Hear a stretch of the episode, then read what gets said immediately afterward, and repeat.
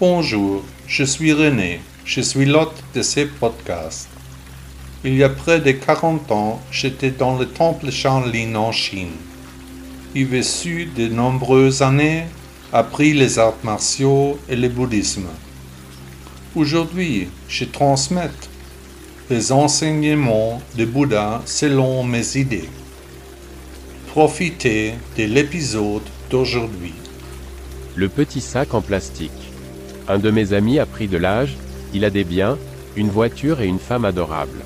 On lui a diagnostiqué une maladie et il doit vivre pour longtemps dans la maison des malades. Sa chambre est petite mais lumineuse, elle a une fenêtre, c'est une nouvelle maison plutôt modeste par rapport à ses autres exigences. C'est là qu'il espère pouvoir retourner, chez lui. Mais, comme il n'est pas sûr de pouvoir quitter la chambre vivant, c'est ici qu'il espère trouver une solution à ses problèmes, il a peur. Cette chambre est désormais l'endroit le plus important de sa vie. Ses exigences sont devenues très simples en très peu de temps.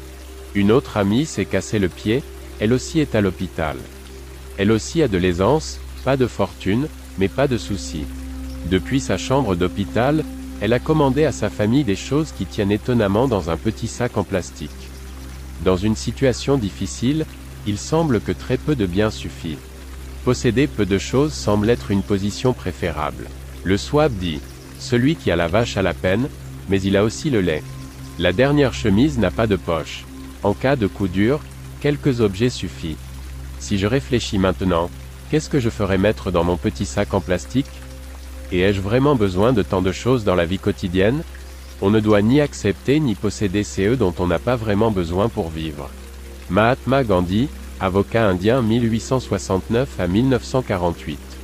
La modestie est une qualité pour laquelle l'homme sera admiré, si jamais les gens entendent parler de lui. Edgar Watson auteur américain 1853 à 1937. Se contenter de peu est difficile, se contenter de beaucoup est impossible. Marie Freifrau Ebner von Eschenbach, conteuse autrichienne 1830 à 1916. La plante dans le jardin, elle vit de la bonté de l'univers. Elle ne peut pas aller chercher l'eau, sa survie réside dans le destin. Le besoin de l'homme de vouloir déterminer les choses, par son intellect montre que les hommes ne font tout simplement pas confiance à leur karma. J'ai un petit balcon de rêve, avec de magnifiques géraniums couleur magenta, et une rose trémière jaune bien fournie. Quand mes plantes veulent de l'eau, je le sais, elles me font confiance. Désherber, c'est censurer la nature. Oskar Kokoschka, peintre autrichien 1886 à 1980.